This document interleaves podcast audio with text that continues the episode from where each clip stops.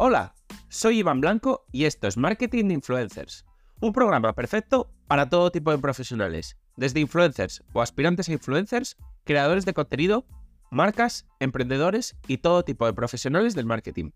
Aquí desterraremos mitos y prejuicios que existen contra este sector. Explicaremos cómo llevar estrategias de marketing de calidad trabajando con ellos, hablaremos de temas de actualidad y por supuesto os ayudaremos a alcanzar el objetivo de ser influencers. Además, dar las gracias a Consquare por patrocinar el podcast. Consquare es la plataforma número uno en Europa para la gestión 360 de las campañas con influencers y que ayuda a los profesionales del marketing con toda la potencia del Big Data a planificar, seguir y optimizar sus campañas en tiempo real. Por supuesto, no olvidéis suscribiros en cualquier plataforma de podcasting para estar atentos a nuevos episodios y dejar 5 estrellas si me escucháis desde Spotify. Abrocharos los auriculares, que comenzamos. Este verano hemos tenido una noticia bastante triste. Se ha muerto Chims. Chims era una famosa perra, Shiba Inu, que primero había inspirado un meme de internet y luego incluso ese meme se había trasladado a una criptomoneda, a la moneda Dogecoin. Posiblemente estemos hablando del perro más famoso de la historia, ya que, además de acumular más de un millón de seguidores en Instagram, digamos que pocas personas en el mundo no habrán visto alguna vez una, una imagen del mismo, sobre todo debido al meme. Sin embargo, y pese a este ejemplo y muchos más, podemos decir sin temor a equivocarnos que, aunque es muy común crearle una cuenta de Instagram a tu perro, es, una cosa muy común, este mundo de los perros influencers está todavía muy poco explotado. Al final no es lo mismo crearle una cuenta de Instagram a tu perro que convertirlo en creador. Que no es convertirlo, es convertirte tú en creador a través de él y empezar a aportar valor, contenido y digamos que crear una estrategia. Sin embargo, si nos ponemos a pensar, el mundo perro es un mundo muy interesante.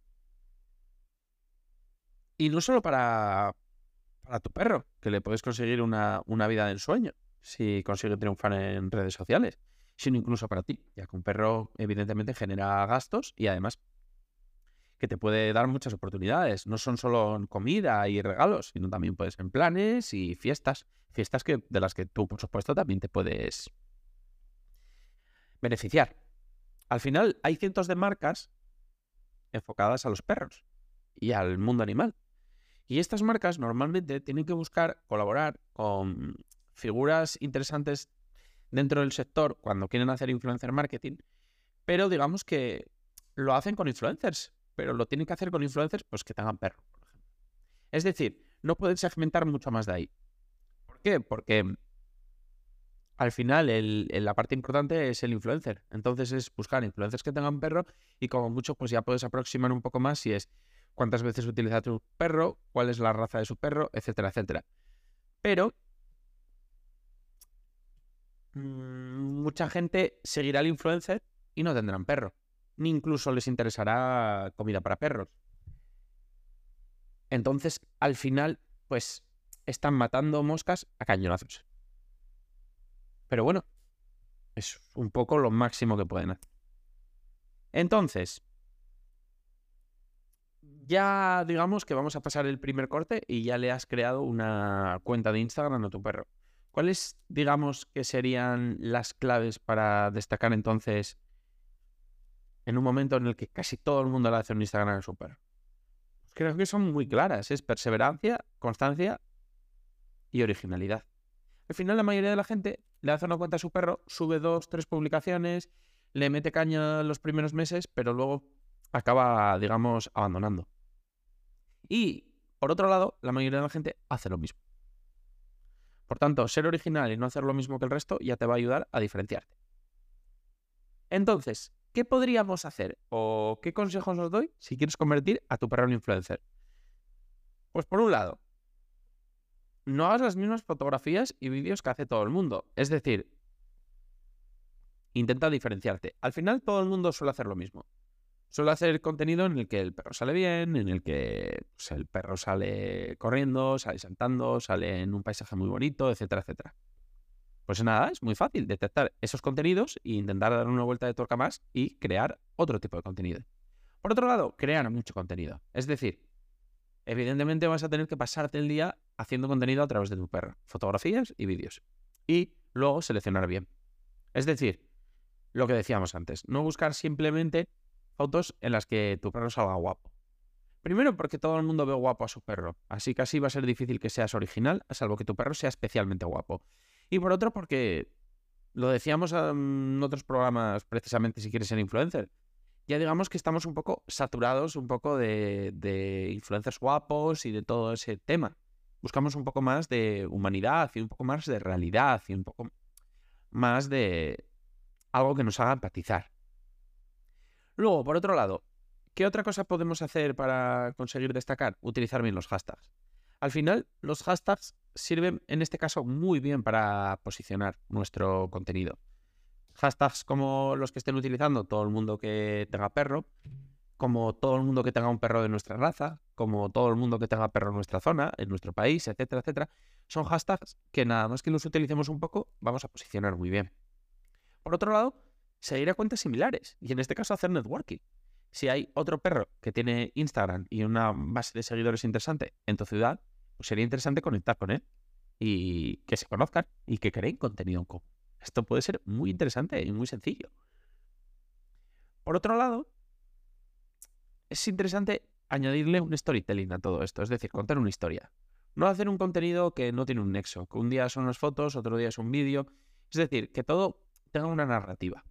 Esto al final siempre crea o transmite mejor pues, un poco la, personalidad del perro, la vida del perro, y esto puede ayudar un poco a que el contenido sea más agradable.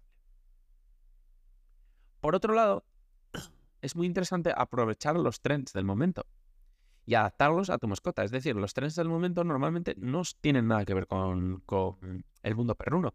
Entonces, adaptarlos a tu perro puede funcionar muy bien. Por otro lado, lo que decíamos antes, perseverancia y constancia. Al final, las redes sociales sabemos que subir contenido diario funciona muy bien. Y la mayoría de cuentas que tengan un perro, que sea, la mayoría de cuentas que hayan, se hayan creado para su mascota, están fallando en eso seguro. Por tanto, a nada que tú empieces a publicar a diario y, no, y ya no fallar en eso, ya te estás diferenciando. Con ese hecho tan sencillo. Luego, aportar valor. Es decir, ¿por qué te va a querer seguir la gente? Pues un poco porque tenga también perro y hables de nutrición, hables de ejercicios, hables de productos, hables de cómo enseñar a tu perro, hables de salud. Aportar valor a los dueños de otros perros, porque a ti no te van a seguir otros perros, te van a seguir otros dueños de perros o personas amantes de los perros. Crear también tus propios trends y retos para que los hagan otros perros, otros perros como con los que te he dicho anteriormente has ya conectado.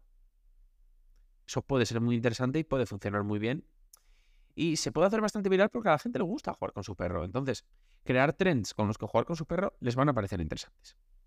Y también lo que decíamos antes, no solo enseñar lo, bonito o lo guay de tener perro, también enseñar los, los detrás de escena, digamos, es decir, todo lo que sale mal. Lo comuniza tu perro. No intentar transmitir que tu perro es perfecto y que todo sale bien y que todo, cuando intentéis hacer un tren sale a la primera y que nunca, digamos, hace travesuras en casa, etcétera, etcétera. No, seguramente la gente va a empatizar más cuando enseñes alguna travesura que ha hecho en casa, porque su perro también las haga. Y también las tomas falsas cuando intentes hacer un vídeo. ¿Por qué? Porque ellos van a intentar hacer el mismo vídeo y les van a pasar las mismas cosas. Por otro lado, es también interesante que te muestres tú también puntualmente. Que se conozca la persona detrás de, de la marca, en este caso el perro. Esto te viene muy bien sobre todo para las marcas y te viene muy bien también para, digamos, humanizar un poco esa cuenta, aunque se humanice a través del perro. Y bueno, también porque te interesa a ti posicionar tu propia marca. Luego, por supuesto, hay que mantener una vida activa, es decir, tu perro tiene que participar y hacer muchas cosas. De nada sirve que crees todo el contenido pues, en el parque de frente de casa o en casa. Es interesante que tu perro viaje, que tu perro vaya a sitios, que tu perro haga actividades, que tu perro esté en constante movimiento. Y esto requiere tiempo, por supuesto. Y por, por otro lado, y por último incluso, sería interesante que perro, en este caso tú, se involucre en, causas sociales, sobre todo causas sociales relacionadas con el mundo animal. Porque esto va a ayudarte a empatizar, va a ayudarte a crear marca y va a ayudarte un poco a, a posicionar mejor y a llegar a más gente. Y bueno, este es un poco el resumen. Si, bueno, pues te apetece. Te ha apetecido desde siempre crear contenido en redes, ser influencer, pero desde tu perspectiva te da más vergüenza o te parece que está más masificado o te está costando más y lo quieres hacer a través de tu perro.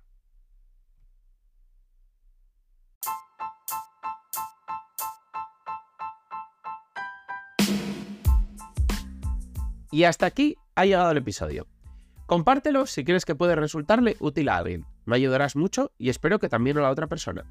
Si quieres contactar conmigo, ya sea para cualquier asunto relacionado con el capítulo de hoy o cualquier otra cosa, puedes hacerlo por mail, hola, arroba marketinginfluencers.com o en el contacto de mi web. Y además, si quieres contratar mis servicios, ya seas influencer o negocio, leer los artículos del blog o suscribirte a la newsletter con extras y contenido exclusivo, pásate por la web marketinginfluencers.com.